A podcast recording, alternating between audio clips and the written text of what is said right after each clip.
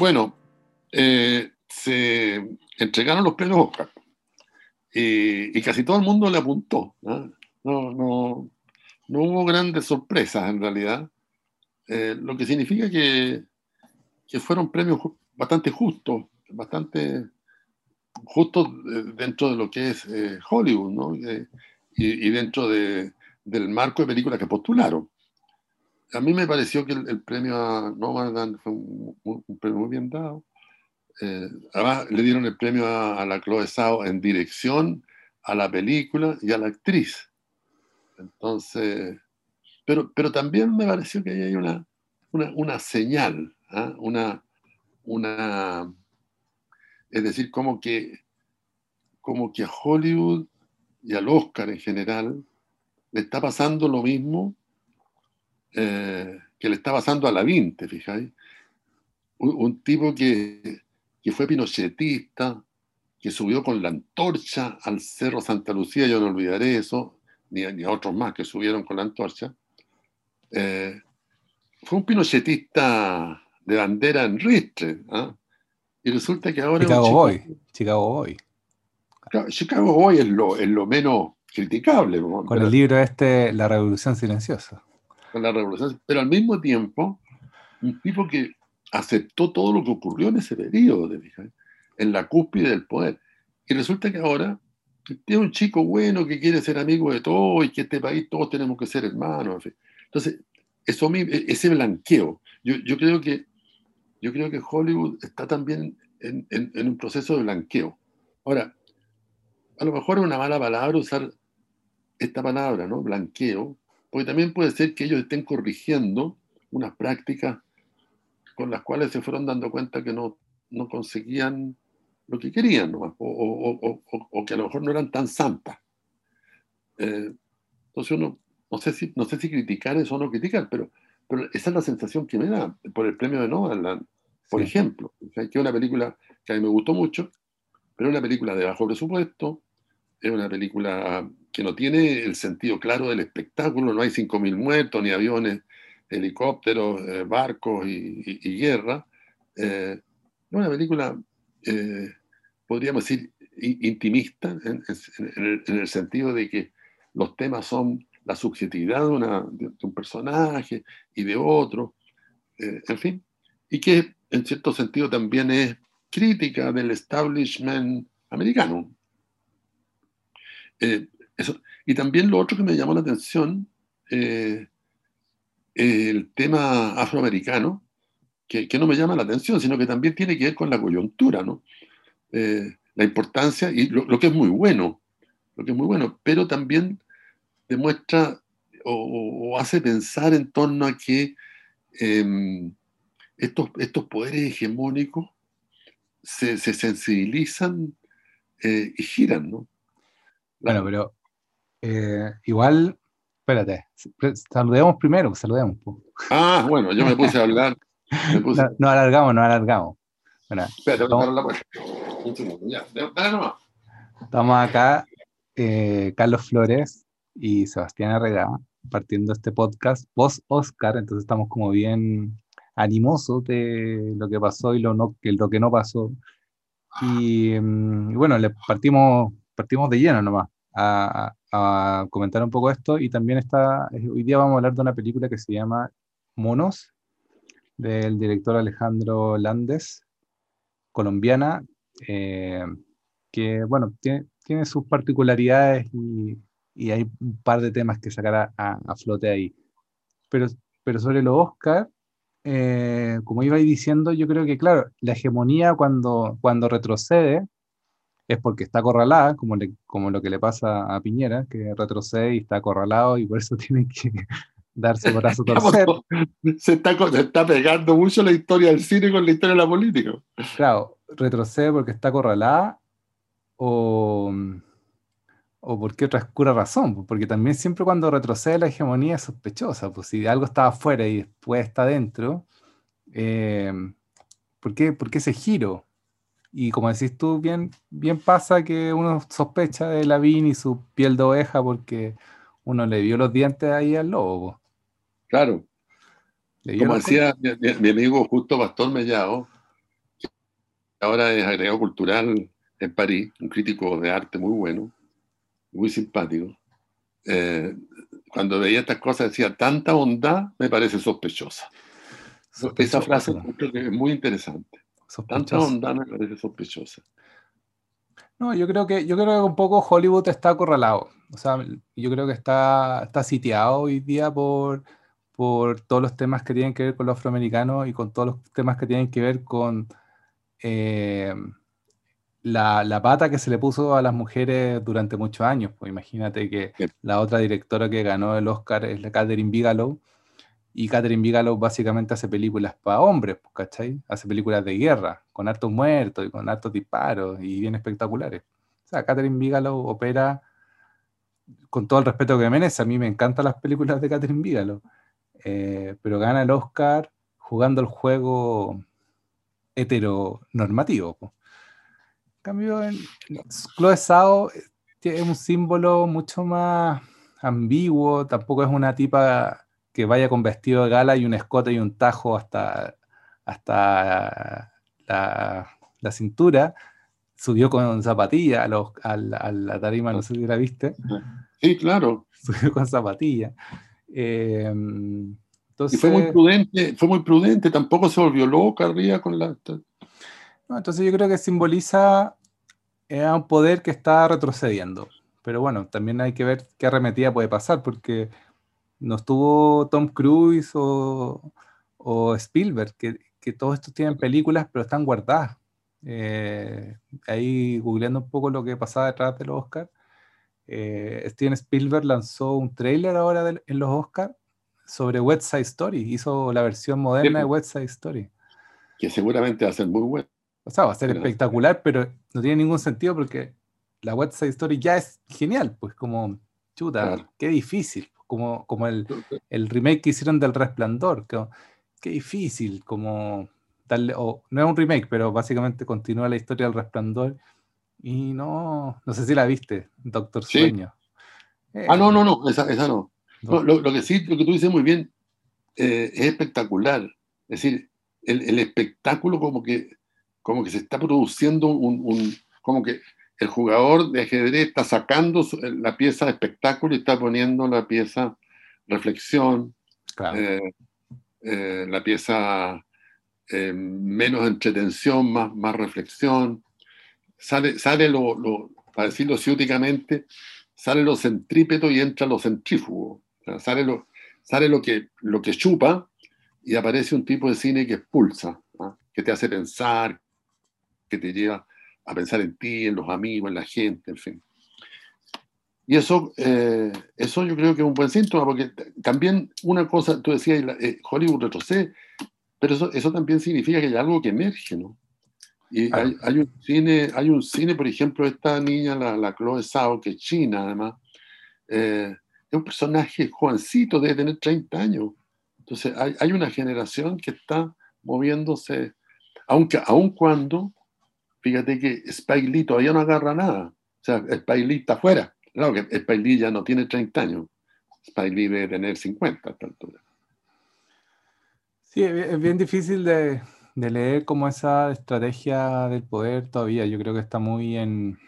Todavía no vemos la jugada, todavía no estamos viendo la jugada. Estamos viendo unos movimientos de piezas, pero no vemos la jugada porque Hollywood probablemente está pasando por su peor época porque ninguno de los de las películas que ganó, más allá de Tenet o, no sé qué otra más, ninguna se estrenó en cine, cine. Entonces también está tratando de entender algo, algo que, no, que no sabía, por ejemplo, era que la ley cinematográfica estadounidense no permitía que los estudios y los dueños de cine eh, fueran los mismos. Entonces, por, por, mucho tiempo, la industria tuvo cierta libre competencia porque estudios y cines no compartían el mismo dueño, porque si no, un estudio solo iba a promocionar películas de su estudio. Eh, pero hoy día todo eso se desdibuja o queda desregulado con Netflix, ¿cachai? Que produce y, al mismo tiempo es, pantalla. Eh, entonces, claro, Hollywood se está reordenando, está barajando como las cartas. Disney, por ejemplo, uno de los grandes productores de, de cine eh, y de contenido.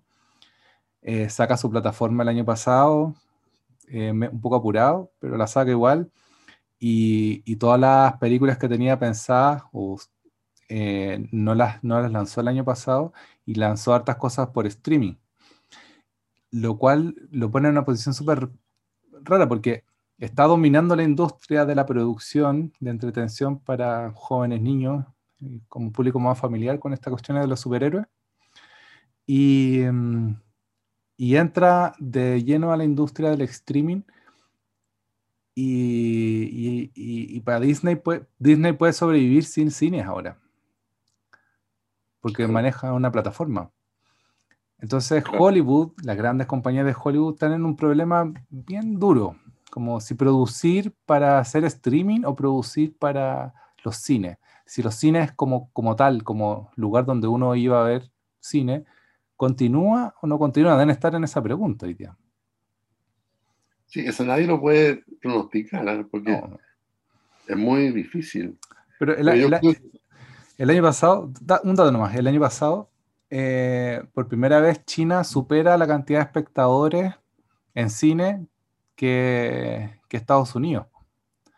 Porque China básicamente pudo estar abierto y, abrió cine. Estados Unidos no pudo abrir cine el año pasado. Claro. Entonces. también. Claro, pero eso nunca había pasado antes. A pesar de los habitantes. Claro. Entonces se, reordena el naipe. Se, está, estamos en una eh, nebulosa de, de, cómo se va a producir el cine más adelante y yo creo que, que salga Nomadland, por ejemplo, es algo de casualidad, pero también es algo de, bueno, hay que probar otras estrategias, pues, ¿cachai? Como hay que probar otro... Bueno, y, hay otra cosa que no hay que olvidar también, que puede ser una utopía mía, pero que yo tengo de alguna manera la idea de que el público también ha ido cambiando. O sea, el público de los 50 y el público de los 60 era un público que veía el cine como algo que estaba a una distancia sideral. Eh, la gente que iba al cine en el año 60, como, como yo, jamás había mirado una cámara, ni había visto una filmación, te fijas. Ni, ni, tenía idea, ni, tenía mucha televisión tampoco. Yo no, yo no tuve televisión como hasta los 80. Eh, yo, en los años 80, no todos 80 años. No, a los años 80. De hecho, yo así en los 70 un programa de televisión que se llamaba CLAP. Lo hacía desde cine experimental y em, con Pancho Soto, que era el director de televisión, el que tecleaba ahí. Y nosotros lo llevábamos más o menos editado en cine. Y para poder verlo, yo caminaba por la calle y miraba si se veía luz como de tele para ver si había la gente que estaba viendo el programa. Porque yo no tenía tele ni, ni tenía posibilidad de tenerte, ¿cachai? Eh, y, no porque yo fuera muy pobre, que también era, pero, pero sino que porque había muy poca gente que tenía tele. Entonces, imagínate ese espectador, estamos hablando de los 70, o sea, en los 80 recién empezó a ver tele. O sea, tele de forma masiva y común, creo.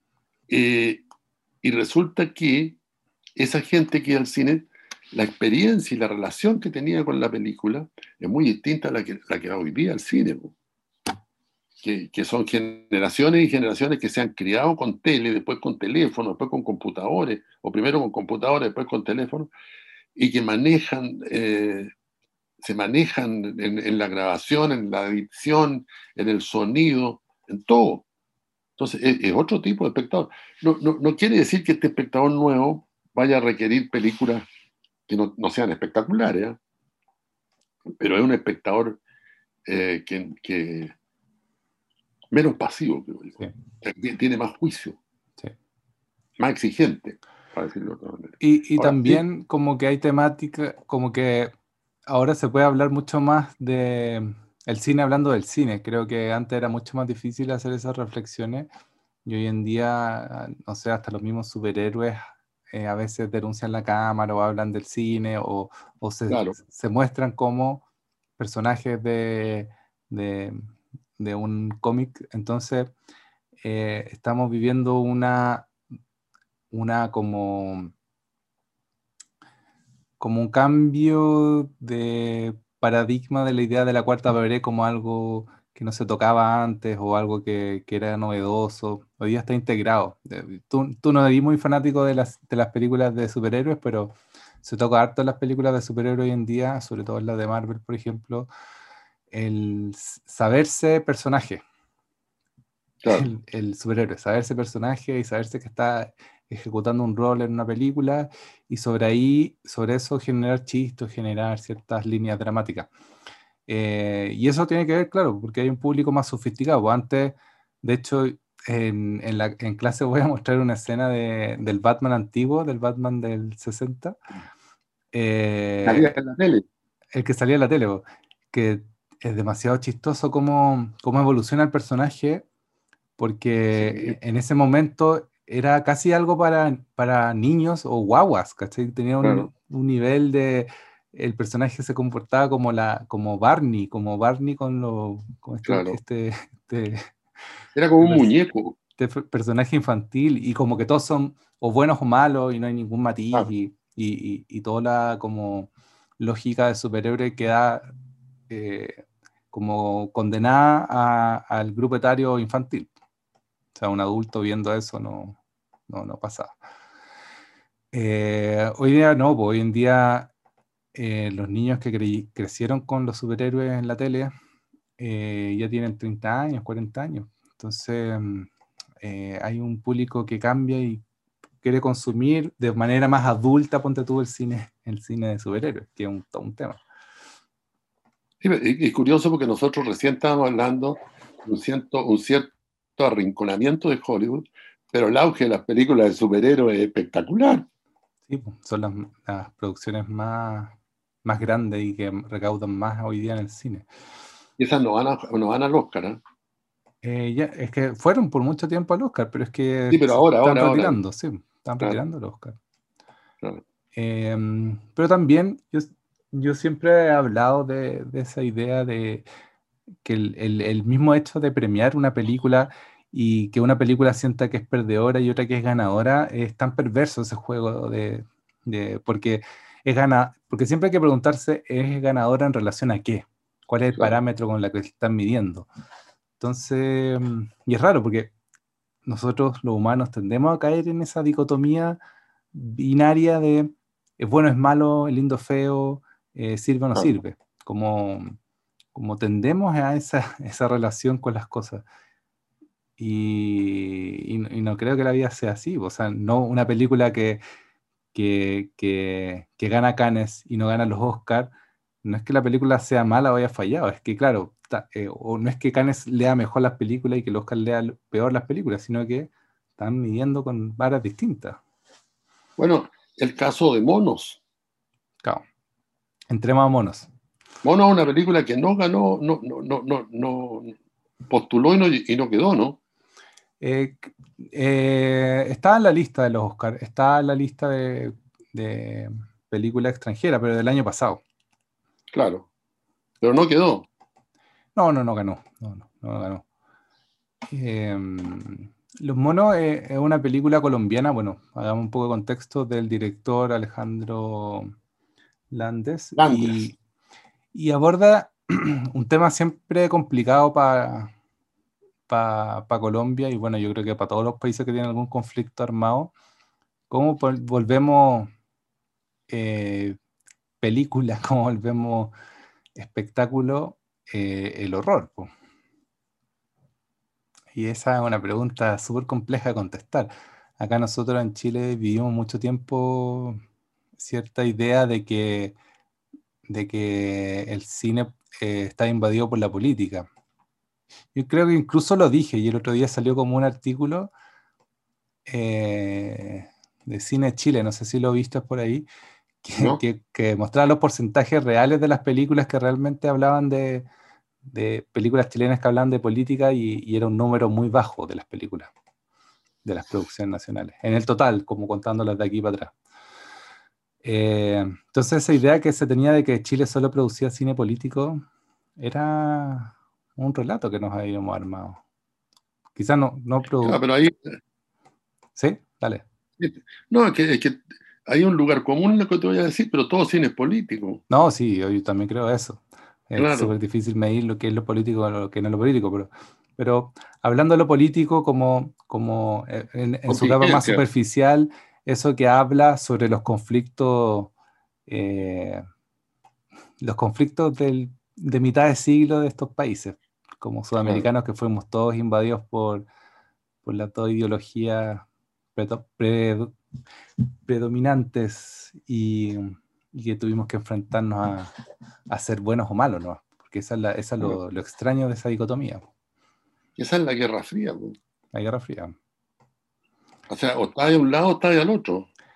Y claro, y el director, yo siento que acá en esta película, leyendo un poco sobre eh, Andrés. Alejandro. Alejandro.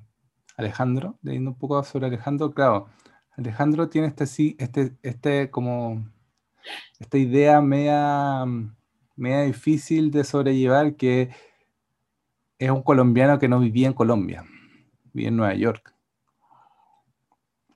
Entonces en Colombia fue muy criticado el punto de vista que, que, adopta este director para hacer la película porque es ambigua. básicamente es una película ambigua.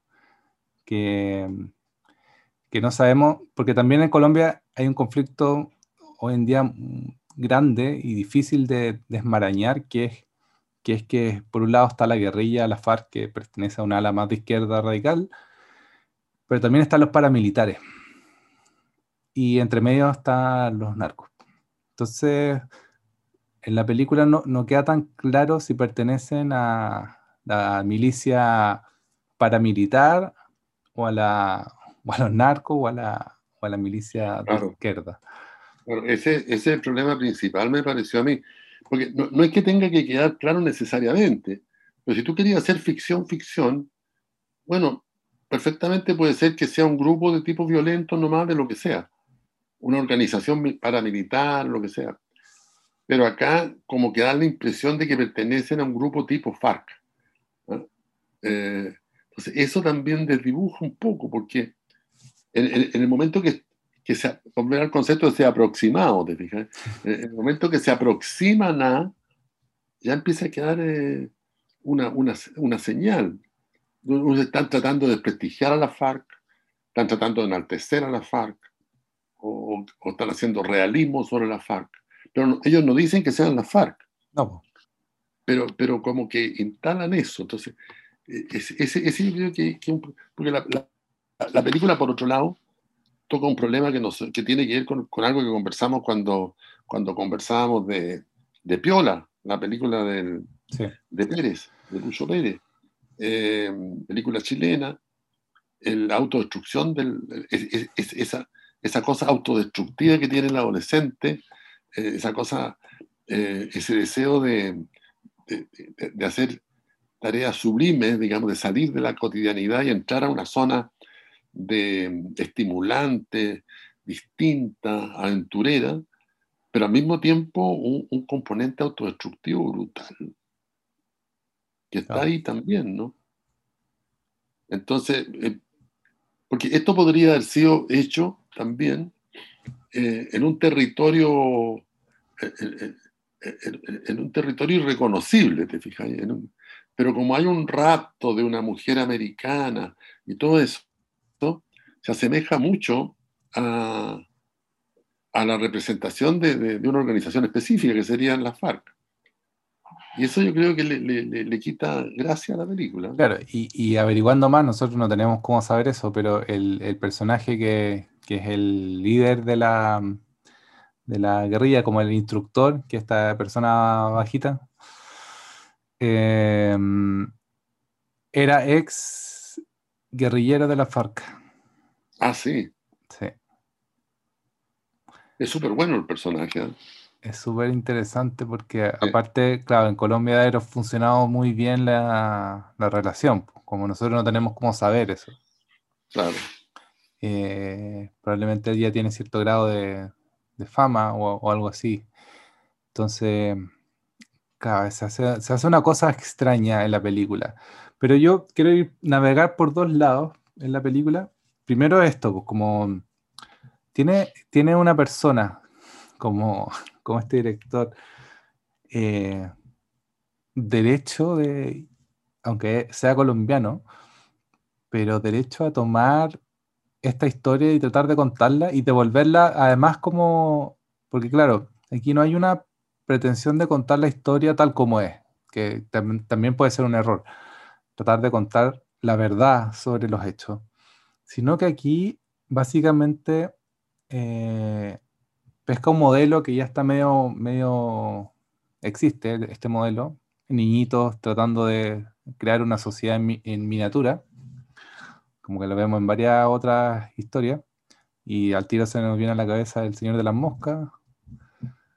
Eh, entonces, en esta sociedad, mini sociedad utópica eh, o distópica, eh, este colombiano tiene derecho a contar esa historia, siendo que no, al parecer es medio forastero en ese lugar.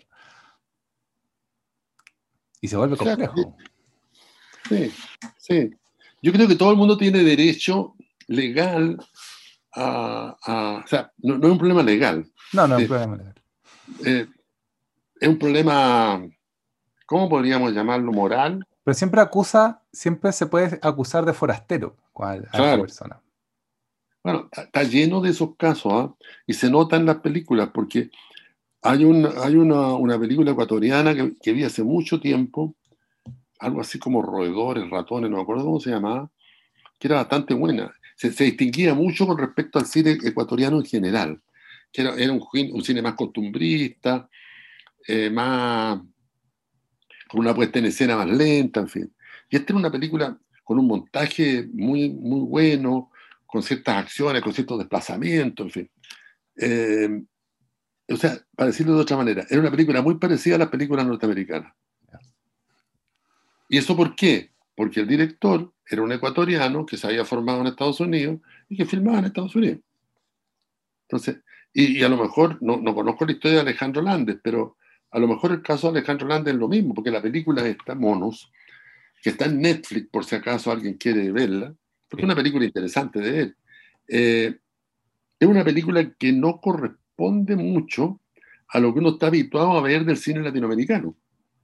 Por el, por el tipo de plano, por la rapidez del montaje, eh, por la banda sonora, por un montón de razones, eh, por, el, por el espacio donde se mueven, eh, cómo capitalizan el espacio, en fin, hay, hay un montón de, de, de, cuestiones que uno rápidamente, como, como un espectador cualquiera, reconoce y se ve atraído por, por estas películas porque tienen esta, este, para decirlo con claridad, este parecido al cine norteamericano, que, que, es el que modela un tipo de puesta en escena. Eh, modela, un, modela, un, gusto, modela un gusto. Modela un gusto, más que, más que un tipo de puesta en escena, bueno, las dos cosas en realidad. modela un gusto. Y uno mismo, que es crítico, uno dice, está bien hecha esta película. ¿Qué significa está bien hecha esta película? Que se parece a las películas. ¿Y cuál es, dónde se hacen las películas? En Estados Unidos. Pero no en todo Estados Unidos, en Hollywood. ¿Ah? Porque cuando uno dice el cine americano, hay películas estupendas americanas, hay películas estupendas en Hollywood también. Pero, pero uno sabe a, lo que se refiere cuando dice el cine de Hollywood, ¿no? Un tipo de cine de Hollywood. Sí, pero acá también. Sí, pero acá, ojo, que mm, también hay un, hay una puesta en escena que se le critica, o sea, más allá del tema en sí, hay una puesta en escena que se le critica por precisamente eh, no tener un, guion estructurado, porque el guion o la, el desarrollo de los personajes no va hacia un lugar común, eh, pero la puesta en escena eh, remite a otras superproducciones como Apocalipsis Now, que la comparan todo el rato con Apocalipsis Now. entonces, claro, ahí hay un, como un remedo de, de estudiante de cine que, creo que es lo más peligroso y lo más duro de, de, criticarle a la película, porque no hay una respuesta clara, pero claro, tú seguís como obra maestra Apocalipsis Now o, o tienes estas como planos parecidos a Stalker y tú decís, claro, este cabro ha visto películas, ha visto, ha visto cine, eh, sus imágenes son fuertes por sí solas, pero no me producen sentido en, en, ese lugar, ¿cachai? Como, como que hay una sensación extraña en esa, en esa junta que, que está bien lograda, pero que algo, un gusto raro, porque ¿o no? No sé si a ti te pasó, pero yo, yo sentí todo el rato que estaba viendo eh, el admirador de Apocalipsis Now, admirador de Stalker, eh, poniendo en escena un, eh, un conflicto que, que, que, está muy abierto en un país. Entonces, ahí, ahí, por eso hago esa pregunta del derecho. ¿Tiene derecho este cabro a, a, a ocupar este manierismo como pintar una, de una manera, como pintar como, como, como pintaba Tarkovsky, pintar como pintaba Coppola, eh, sobre un tema que es doloroso aún en un país.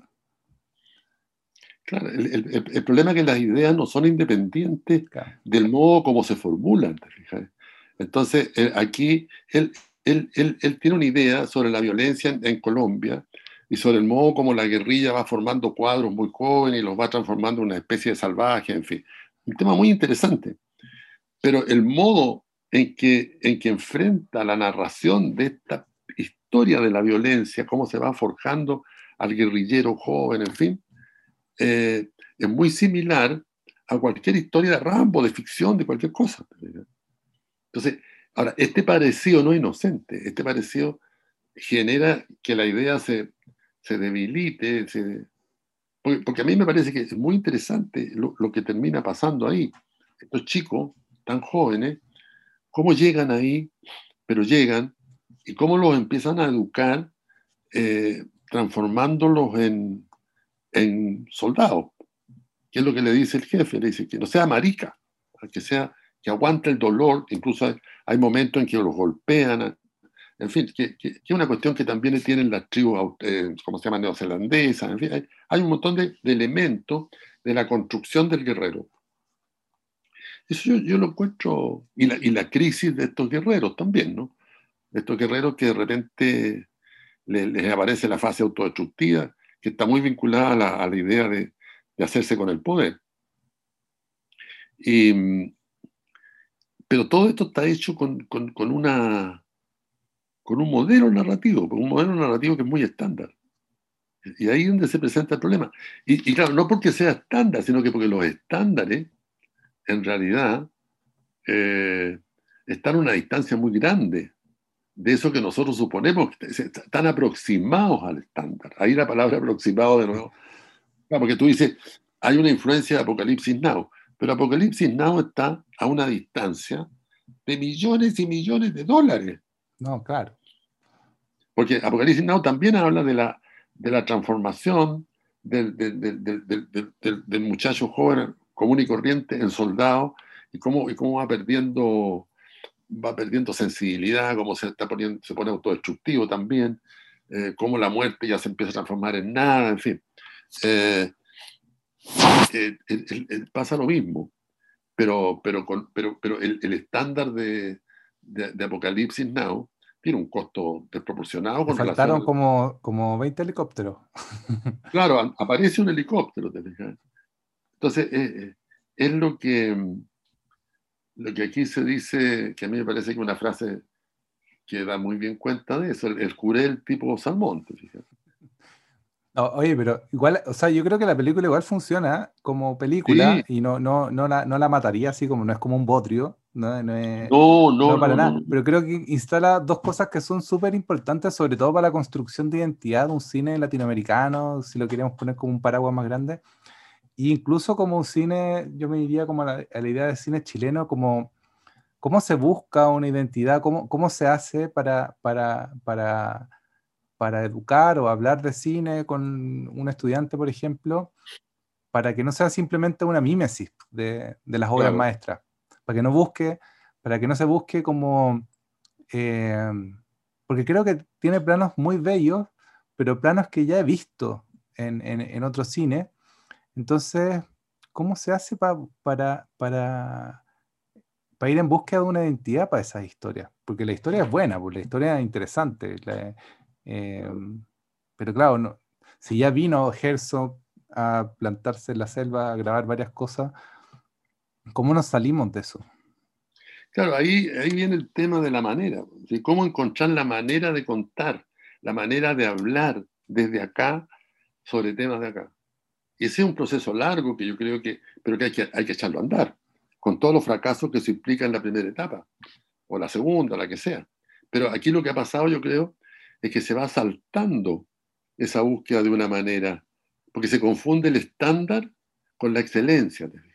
La gente cree que respondiendo, pareciéndose, siendo lo más parecido posible al estándar, estamos en el rol de excelencia.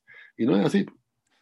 Pero, caemos, en una trampa terrible, porque esta película, no sé mucho del, cine colombiano, no soy un experto en cine colombiano, no me, creo que no he visto tantas películas tampoco de cine colombiano, pero como ojeando un poco por internet, veo que esta película, bueno, al principio aparece producción colombiana, o sea, está financiada por el gobierno colombiano, está financiada como coproducción con Argentina. Claro, y Holanda. Por ahí, y Holanda, y, por ahí pueden haber otros más. Eh, llega, llega al Oscar, gana muchos premios en varias partes, y, y se instala eh, también una película que le va bien en taquilla, le fue bien en taquilla en Colombia, o sea, no al nivel de una superproducción gringa, pero a un nivel que, parece que, funciona dentro del, mercado colombiano y que, que, está casi a la par de ciertas comedias colombianas, que es típico que las comedias recaudan más, aunque sean peores productos. Em, entonces, claro, lo difícil es que eh, Alejandro tiene después chip libre. Claro, claro. Porque hace una película exitosa, en cierto sentido. Pero mira, es, es, algo parecido a lo que pasa en México también con González, y ¿cómo se llama González? Iñarritu. Iñarritu, con todo el grupo ese. Y tú decías delante, eh, bueno, y con otros cineastas latinoamericanos, eh, sobre todo Argentina, Brasil un poco, Brasil ha decaído un poco, porque tiene su mercado propio. Eh, tú decías delante que, que Hollywood se siente un poco acorralado. Bueno, la salida de ese acorralamiento es precisamente el construir historias desde acá. Sí, desde acá, pero con la metodología, con la manera del cine americano. Porque es la manera de filmar y de hacer y de construir narración del cine americano la que consigue público, porque el público está acostumbrado a ese tipo de narración. Claro, un poco, un poco lo que pasa con Roma, cuando ganó Roma. Claro, claro. O sea, Roma es una película completamente eh, favorable a los métodos industriales de cine de cine de Estados Unidos. Si no han visto, recomiendo mucho ver como los making of de Roma. Hay, hay varios dando vuelta por internet. Y claro, Roma eh, tiene un nivel de producción tal como las películas gringas. O sea, compremos casas, compremos barrio entero, hagamos toda la escenografía de un barrio, eh, maquillemos, maquillemos toda la calle, como hay plata, maquillemos toda la calle. Eh, entonces, como que, claro, ahí hay un método de producción que se lleva, que se exporta. Todo marca diferencia. Todo marca diferencia. Entonces, em, ahí tenemos un problema. Ahí tenemos un problema. Un problema que este, tema, este problema, se viene conversando desde que yo me acuerdo.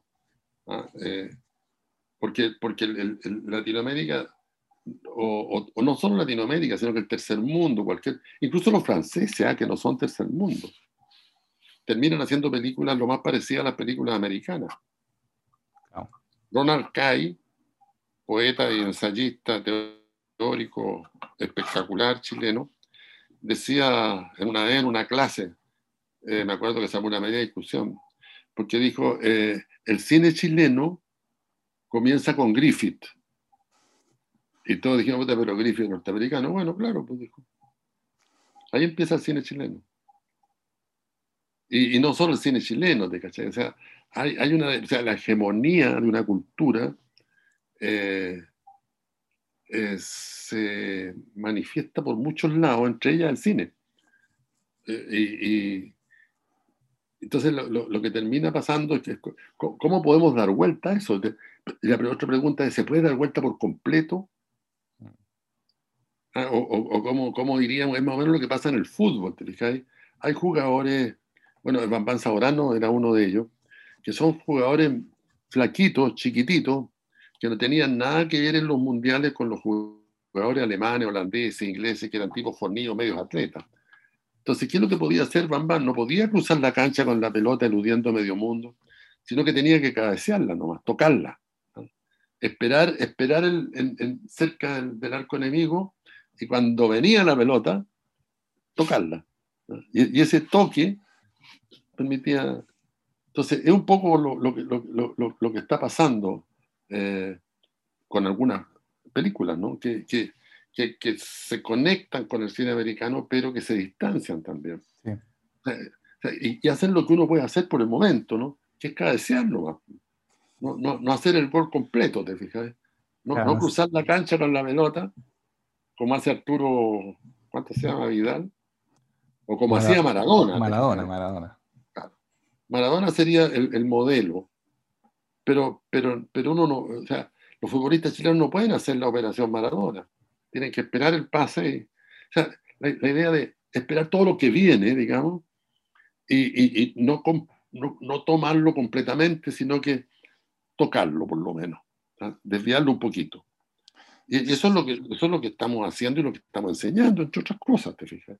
Sí, a mí, a mí me pasó cuando vi un making of de una película de Kiarostami y que Kiarostami estaba en la cúspide del cine, ha ganado canes y todo, y producía de una manera muy artesanal, como que también lo toca por ahí Raúl Ruiz. Eh, la idea de lo artesanal, pero no como lo precario artesanal, sino como esto que tiene cierto grado de, de intimidad y participación, como que estáis poniendo las manos en la cuestión que un poco lo tiene el cine Herzog en su momento. Claro, es, también lo hechizo, ¿cachai? Lo hechizo como, como, como eso que, como la escopeta hechiza, ¿cachai? Que, que, que, una escopeta que fue de fábrica en algún momento, pero que se le pegaron unos, unos arreglines, en ese sentido tocarla, ¿ah? como el auto hechizo, ¿ah? que, que, la palabra hechizo además, muy, el lenguaje no engaña, tiene también otro componente, tiene algo mágico. Mágico. O sea, lo hechizo no es broma, digamos. El cuchillo hechizo que usa el, tipo, las armas hechizas que usan los tipos en la cárcel, te dije. Esas cuestiones tienen un componente de vitalidad y de cuerpo extraordinario.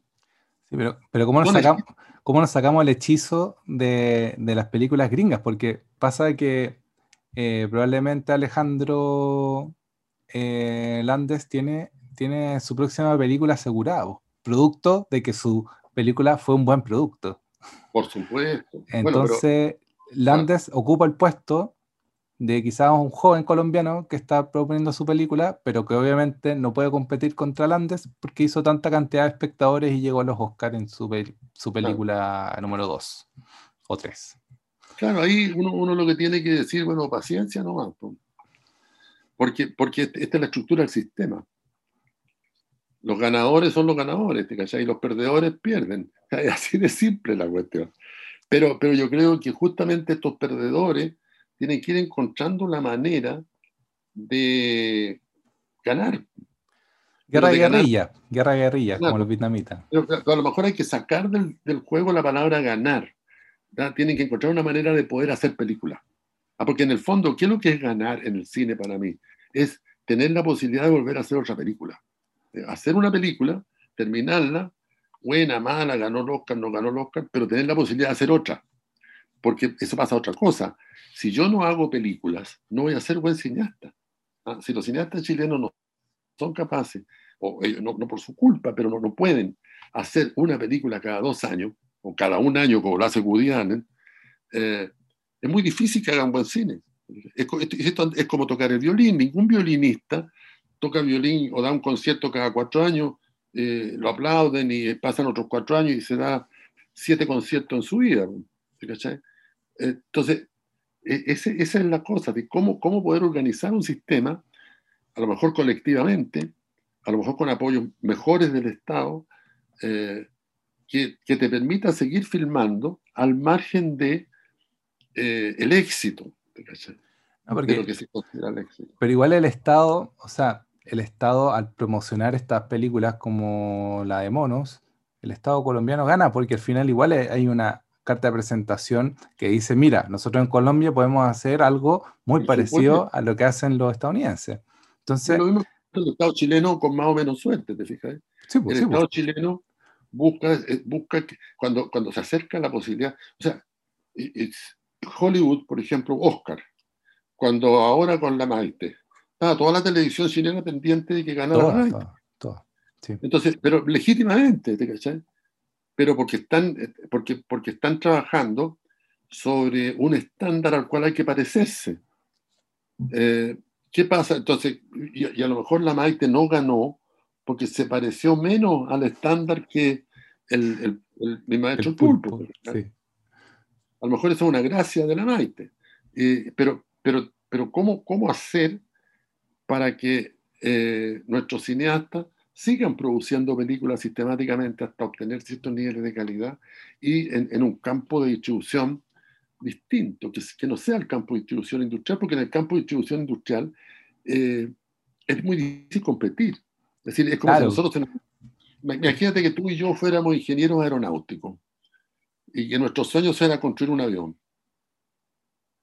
¿Cuándo vamos a y, y nosotros fuéramos muy geniales además, ¿ah? y, tuviéramos un Estado que nos pone 200 lucas, una cuestión así. ¿Cuándo vamos a construir un, avión supersónico?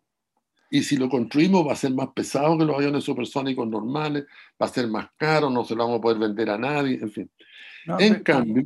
Yo no, yo, pondría, yo no pondría tanto ese ejemplo, yo pondría el ejemplo como como que, que, nos pasa como Chile, porque ahí estamos metiendo en el lado del emprendedor y, y en verdad hay veces que las ideas eh, crean productos geniales y, y, se disparan. Sí, pero yo digo, pero en vez de, en vez de aviones supersónicos, tú podías hacer muy buenas bicicletas, muy buenos skate, muy buenos aviones chicos, ¿te cachai?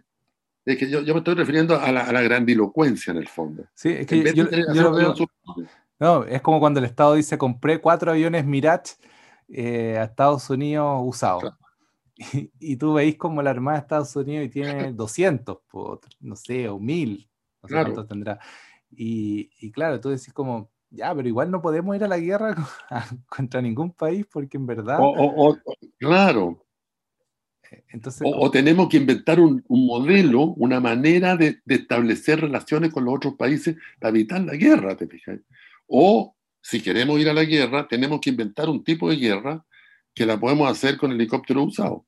Yo, yo me tocó filmar en el sur, en la Antártida, eh, era todo así. Andábamos en un portaavión, en un portaaviones que cabían dos helicópteros, el piloto Pardo.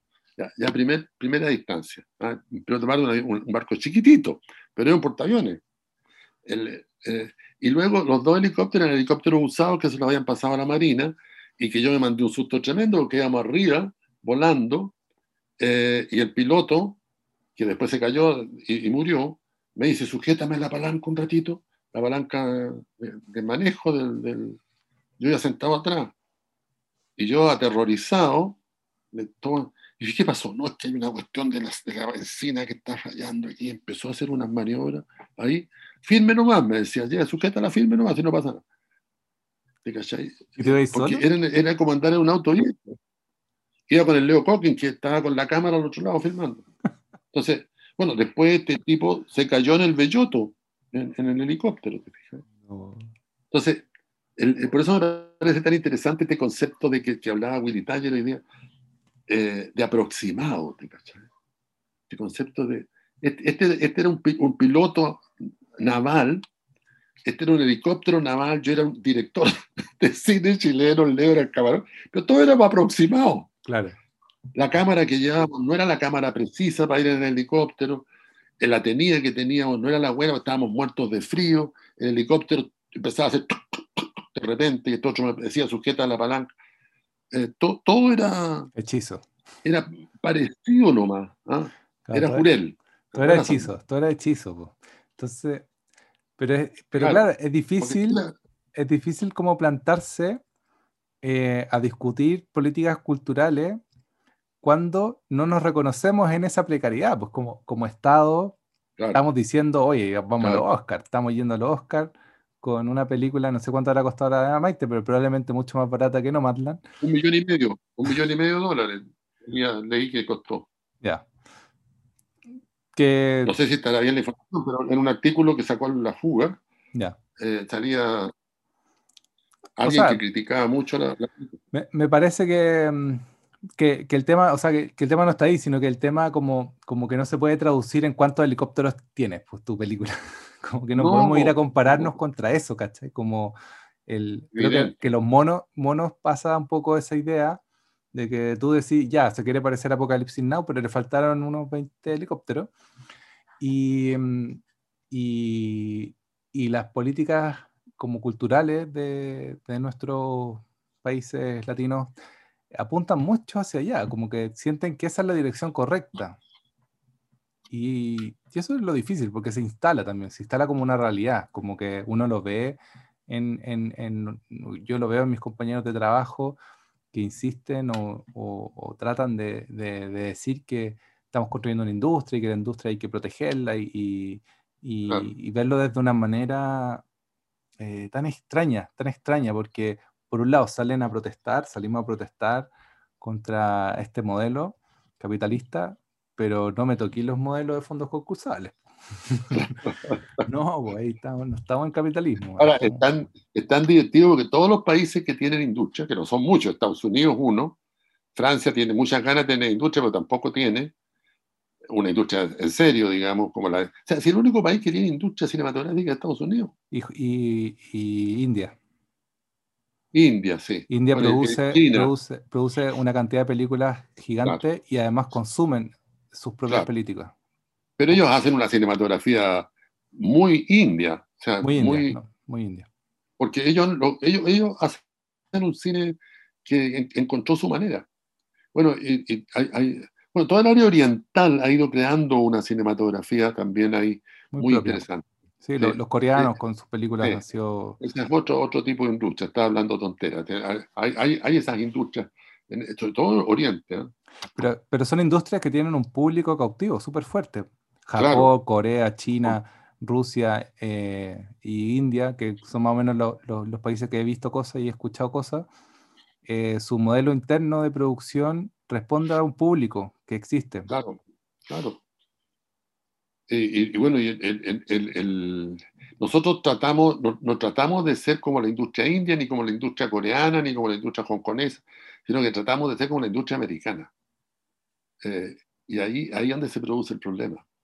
Bueno, incluso, incluso, ojo, que la industria americana está teniendo un tremendo problema, porque todas las películas, por ejemplo, de Marvel, se graban en Quebec o en Canadá, porque las políticas de Estados Unidos han sido tan duras en cuanto a sindicatos y como problemas como laborales, que los estudios se han ido mudando a otros países, como, como lo mismo que pasa en las industrias grandes, que se regula al final el mercado de tal manera que protege súper bien a los trabajadores, pero ¿qué pasa? Que las industrias se cambian de lugar y prefieren grabar en Canadá. Todas las películas de Marvel han estado grabadas en Canadá porque hay menores restricciones laborales que en Estados Unidos. Entonces, igual siguen perdiendo los trabajadores estadounidenses.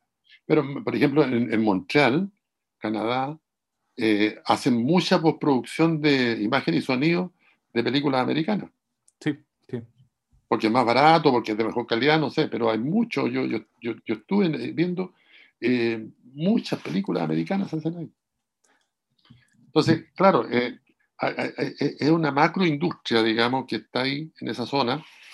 Eh, pero, pero que es curioso porque los cineastas americanos jóvenes, todos quieren salir de la industria y, hay muchos festivales indie, independientes, que, donde están las películas de mayor calidad y que después van a Hollywood o, van a la distribución más industrial, pero, pero las películas eh, que están marcando señales de calidad son las películas independientes de la, de la industria, que tienen modelos de producción muy, mucho mayores, de, inversión mucho mayores que los que tenemos nosotros, pero, pero que son películas que, que, que, trabajan con, con, presupuestos más restringidos que el, que el, de Hollywood.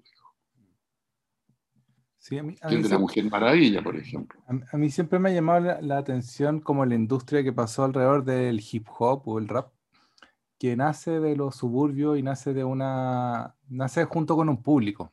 O sea, no es que eh, la adaptación de estos ritmos y de esta forma de cantar y de esta forma de producir eh, cultura, porque también son baile y, imagen con los graffiti, eh, genera inmediatamente un público.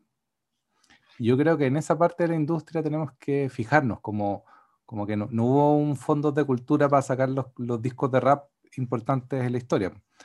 Eh, y, hoy día hasta tú conocís canciones de rap, ¿cachai? Como que es una cultura que parte muy abajo, muy en el underground en Estados Unidos y termina invadiendo el resto del mundo a los, a los 20 años, ¿cachai? 30 años. igual es una, una forma súper exitosa de producción cultural que aparece a mediados de los 80.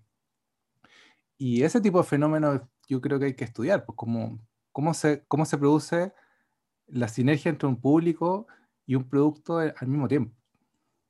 Porque yo siento que acá producen, se produce mucho, muchas películas. De hecho, hace un par, de años ya llevamos produciendo como 40 películas al año. No sé si el año pasado se produjo algo, pero hasta el 2019 eran como algo de 40, 50 películas al año. Eh, pero es, es, terrible la cantidad de público que las va a ver. Pues como que la torta se la lleva una, que es la comedia, típica la comedia que guía más público al cine, y el resto se reparten unos números que llegan a dar pena. Claro. hay, un, hay, una película que se lleva 200.000, 300.000, medio millón de espectadores, y el resto, entre todas, se llevan 100.000 espectadores. O sea, una hace 200.000 y el resto, las otras 49, hace hacen 100.000. No, y hay películas que tienen menos público que las funciones teatrales. Películas de 7.000 espectadores, películas chilenas de 7.000 espectadores. Y es más cara la película que una función teatral. Claro. Entonces, bueno, ahí yo creo que hay un circuito que hay que tratar de, ir, que hay gente que lo hace, que es hacer películas de bajo presupuesto eh, y que al mismo tiempo tienen un, un modelo narrativo muy experimental ni siquiera tendríamos que llamarlo experimental, sino que un, un, modelo narrativo muy, muy hechizo, digamos, en el sentido de, que, de que, que, se adapta a cosas que ya están inventadas, pero les, pero les pone un alambrito encima, te fijas, y las amarra. estoy hablando narrativamente, no de equipo. Eh, y, que, y que termina armando narraciones eh, que hacen posible que uno entre a temas vitales que, están alrededor nuestro, y, porque las ideas no funcionan solas, funcionan con estos modelos narrativos que hay que inventar, y que a lo mejor siempre deberían ser hechizos, porque tampoco podemos partir de cero. y eso lo hace, por, para nombrar un, ejemplo, que hemos nombrado varias veces, que tenemos que traerlo un día, a José Luis Sepúlveda y la Carola Ariasola. Sola, Ellos hacen ese tipo de películas. Ellos trabajan sin fondo, creo que ni se presentan a los fondos. Eh, montan sus películas y las presentan en festivales chicos eh, y circulan por el mundo. ¿ah? Eh, los invitan de festivales internacionales, en fin. Se baten como pueden con la plata porque las películas no les dan mucha plata, pero algo les dan. Y siguen haciendo. Hacen una película al año tranquilamente. Sí, pero, igual, eh, igual tú conocías a José Luis Sepúlveda, yo no los conozco en persona, pero ellos la carrera que han logrado ha sido a pura fuerza y sudor y, y, ha sido terrible. Las primeras películas, yo me acuerdo cómo las criticaban, era la casi que era porque están acá, o sea, no, no muestran esta película en el festival. Peje Sapo levantó una cantidad polémica impresionante. Sí, pero es, de las mejores películas chilenas que se han estado haciendo. No, sí, pero esa, esa, eso es lo que tenéis que eh, tenés, que tener el cuero duro, pues, porque te van a, te pifiar, no te van a aplaudir. Claro, para salirse del estándar hay que tener el cuero duro, porque la gente tiende a juzgar y a confundir estándar con calidad. Creen que las películas, porque están en el estándar, son las buenas, y no necesariamente. Bueno, yo te digo, otro camino, eh, bueno, de más largo plazo, pero al principio fue muy criticado también, fue el de Ruiz. Las primeras películas de Ruiz no tuvieron el, la crítica tan favorable de todo el mundo como, como la tuvo después Ruiz cuando se va a Francia, en fin. Eh, yo me acuerdo que Tres Tristes Tigres tuvo buena crítica, pero también tuvo gente que, bueno, pero, no tuvo, digamos que, que tuvo mucha crítica, porque también hubo gente que lo criticó mal, pero, pero, pero, pero no tuvo público. Oye, no hagáis, oye, pausa, no hagáis el, el ruidito con el lápiz porque si no... Ah, ya. Queda, uno mareado con el zurdito. Di cuenta. Con el clic del lápiz. Em, sí, pues Ruiz también sale, sale, sale de la norma. Es, bonita esa, idea que tú contáis de Ruiz, pero no se puede contar en sonido. lo que, lo que Ah. él, él sabía hacer así. Estamos haciendo una Claro. mímica en este momento. Claro. Es es una mímica con las manos, entonces no se puede contar en audio. Pero Ruiz, fíjate que Ruiz hizo varias cosas que tienen que ver con lo que estamos hablando. Hizo muchas películas. Sí. Él rápidamente descubrió, desde muy joven, que para ser buen cineasta tenía que hacer muchas películas. Fíjate, y siempre tuvo esa noción él, de, de que, de que la calidad se obtiene en la repetición, en la corrección y en la repetición, en el hacer y corregir.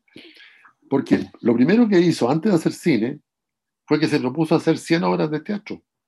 No dijo voy a escribir teatro, dijo voy a hacer 100 obras de teatro. Y se puso a escribirla. Y, y, y según él cuenta, estaba medio desesperado porque no llegaba a las 100. ¿te cachai? Y se empezó a apurar, en fin. Nadie le, le exigía tener 100 obras de teatro. Pero yo creo que él sabía que si escribía 100 obras de teatro, iba a adquirir una, una cierta experiencia. Mayor que si escribía la obra de teatro de su vida. ¿te Bien hecha, claro. bien hecha, con apoyo industrial y toda la cuestión. En, en cambio, él hizo 100 horas de teatro que hoy día las andan buscando, creo que ya las encontraron.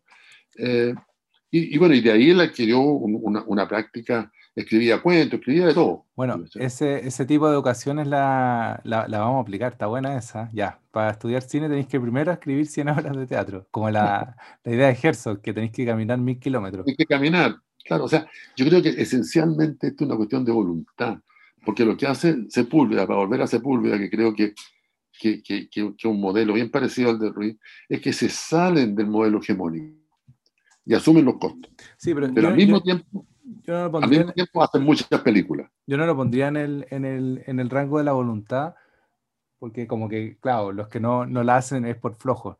Como No, que- no, no. Pero la, la pondría más en el, la pondría más en el, en el rango de decir, eh, bueno, punto uno, quiero hacer cine. Dos, quiero hacer cine que cumpla las expectativas del espectador, como esa frase que dijiste la semana pasada. Eh, un, un cine que cumpla las expectativas. O quiero hacer un cine eh, que sea una búsqueda propia. Y ahí, en, en esa decisión de camino, eh, hay que tener súper como súper a la mano la idea de que vaya, vaya a sufrir, po. vaya, Evidente, en dos, Evidente. en verdad. Evidente. Oye, otro caso que no lo hemos nombrado, eh, muy similar a- al de José Luis, pero claro, Cristian debe tener a esta altura, me imagino que 65, 68 años, Claro, eh, Cristian Juan Sánchez. Sí, Sánchez. Cristian Sánchez no ha parado de filmar desde que salió de la escuela el año 70 o 71, no sé, eh, con muy poco público, muy desconocido. Circuló en festivales internacionales, fue a hacer clases a, a Stanford, pero todo eran cuestiones muy, muy, muy, de, desconocidas, ¿te fijas? ¿Cuándo ha empezado a ser conocido Cristian de manera masiva, con premios y homenajes y todo? Estos últimos cinco años y tiene un montón de películas, todas muy distintas al estándar. Entonces se, juntan estos, estos temas. Hemos nombrado tres, hay muchos más. Eh, pero pero o sea, es posible, quiero decir. Es posible. Pero no hay que estar apurado, ¿no? hay que demorarse. Hay que demorarse. decía- hay que demorarse. Eso es lo que decía don, don Gonzalo, Gonzalo Rojas. Bueno, como re- redondeo, mono, ¿te gustó o no te gustó? No, mira, es que ya uno no puede decir si le gustó o no le gustó una película. Yo creo que si lo pasaste bien o lo pasaste mal viéndola, no sé, no sé creo que hay que responder. Yo lo pasé bien viendo Mono, pero tuve todo el tiempo en mi cabeza esas críticas, ¿te cachai? Y a rato se me pasaba y me entretenía con lo que estaba pasando, sobre todo eh, hay una secuencia esta cuando matan a Shakira, eh, que, me pareció muy interesante toda esa, toda, esa, esa estructura, esa, secuencia eh, de la vaca, en fin. Eh, me- me- pero, me, pero la película me tuvo, me, incorporó a su mundo.